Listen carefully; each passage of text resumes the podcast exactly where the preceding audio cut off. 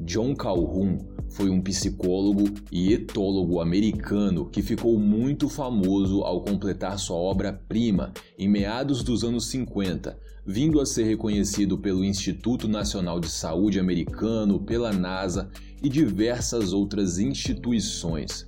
John criou o Universo 25, que ficou mais conhecido como a Utopia dos Ratos.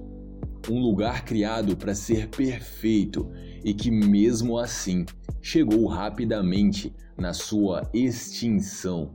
E o assustador nessa história é que o que aconteceu dentro do universo 25 se reflete claramente na sociedade humana. Senhoras e senhores, eu sou o Dead Jack e espero que esteja tudo bem com cada um de vocês. No vídeo de hoje, eu convido vocês a conhecerem comigo o Universo 25 e, como sempre, vamos começar tudo do início. Primeiro de tudo, vamos entender o que é uma utopia.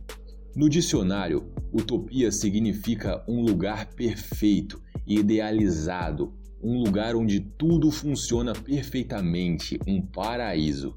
É por isso que o experimento de John, o Universo 25, ficou apelidado de Utopia dos Ratos. Antes que você pergunte, o número 25 é porque John já havia feito outros vários experimentos ao longo de sua carreira. Esse era o experimento de número 25 e o mais completo de todos até então. John Calhoun criou um paraíso para ratos. Era uma caixa fechada, metálica, com quase 3 metros quadrados, e lá dentro existiam várias casas, vários apartamentos para ratos. O lugar conseguiria acomodar facilmente 3 mil ratos ao todo. Além disso, existia fornecimento infinito de água, comida e também material para eles fazerem ninhos dentro dos apartamentos e tudo mais. Ou seja, os ratos estavam livres de qualquer predador lá dentro, não precisariam trabalhar para conseguir água e nem comida, e todos teriam espaço e material suficiente para fazer ninhos.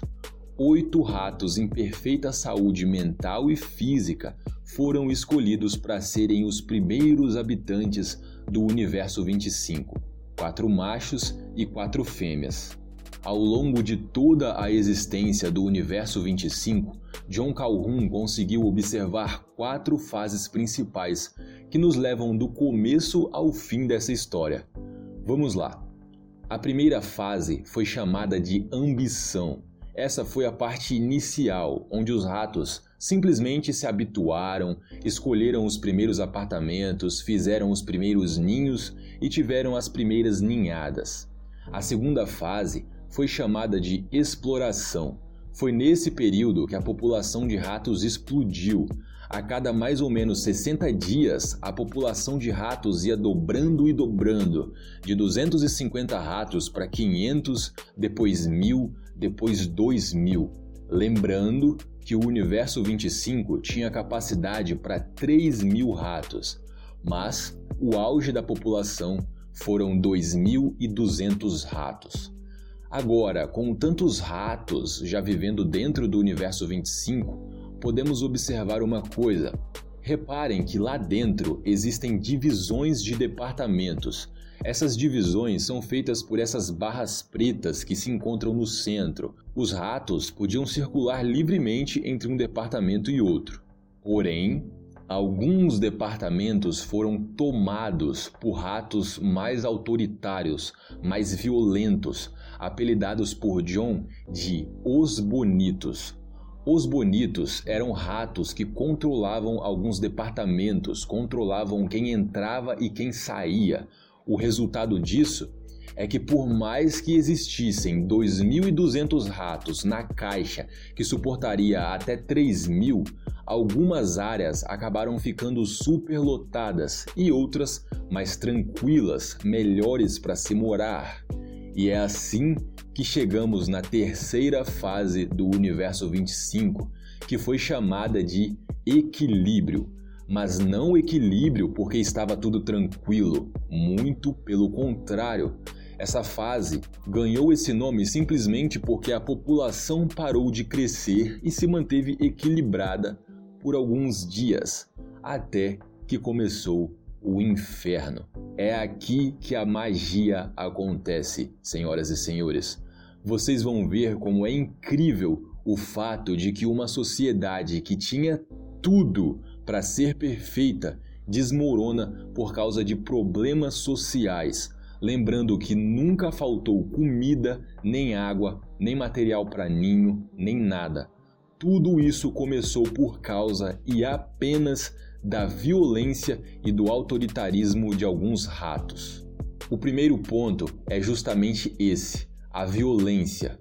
Muitos ratos começaram a se agredir, agredir a outros, e lembrando não apenas os bonitos.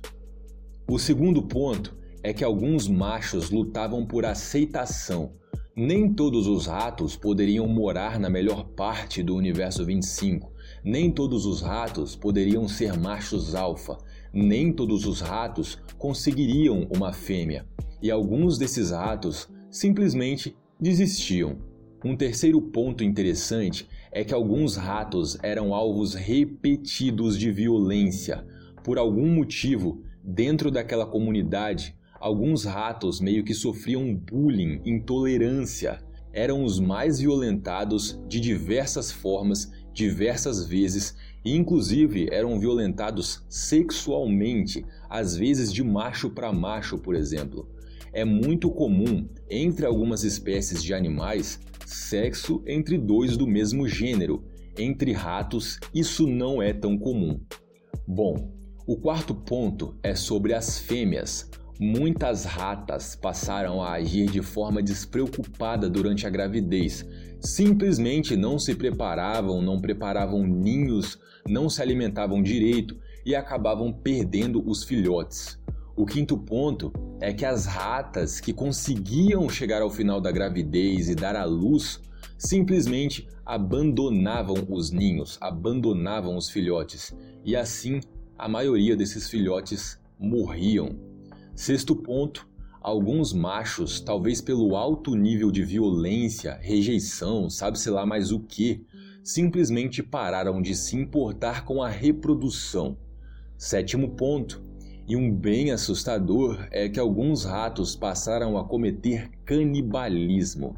O oitavo ponto é o mais interessante de todos, na minha opinião. Como vocês já perceberam, o paraíso havia se tornado de fato um inferno. Violência, estupro, canibalismo, mortalidade infantil e vários outros desvios no comportamento social dos ratos. Todo esse caos fez alguns ratos se isolarem da sociedade. Os ratos isolados evitavam ao máximo qualquer tipo de contato com outros. Eles só saíam de seus ninhos para comer e beber e no horário de dormir dos outros ratos. E bem, juntando todas essas coisas, o nono ponto é que a mortalidade infantil chegou a 96% poucos ratos conseguiam nascer ou sobreviver nessa sociedade. Então vocês já podem começar a imaginar o que estava para acontecer. E por fim, o décimo e último ponto é que todos os ratos que nasceram já nessas gerações mais perturbadas, mais conturbadas, cheias de problemas, eram ratos menos inteligentes e que seguiam esses mesmos costumes.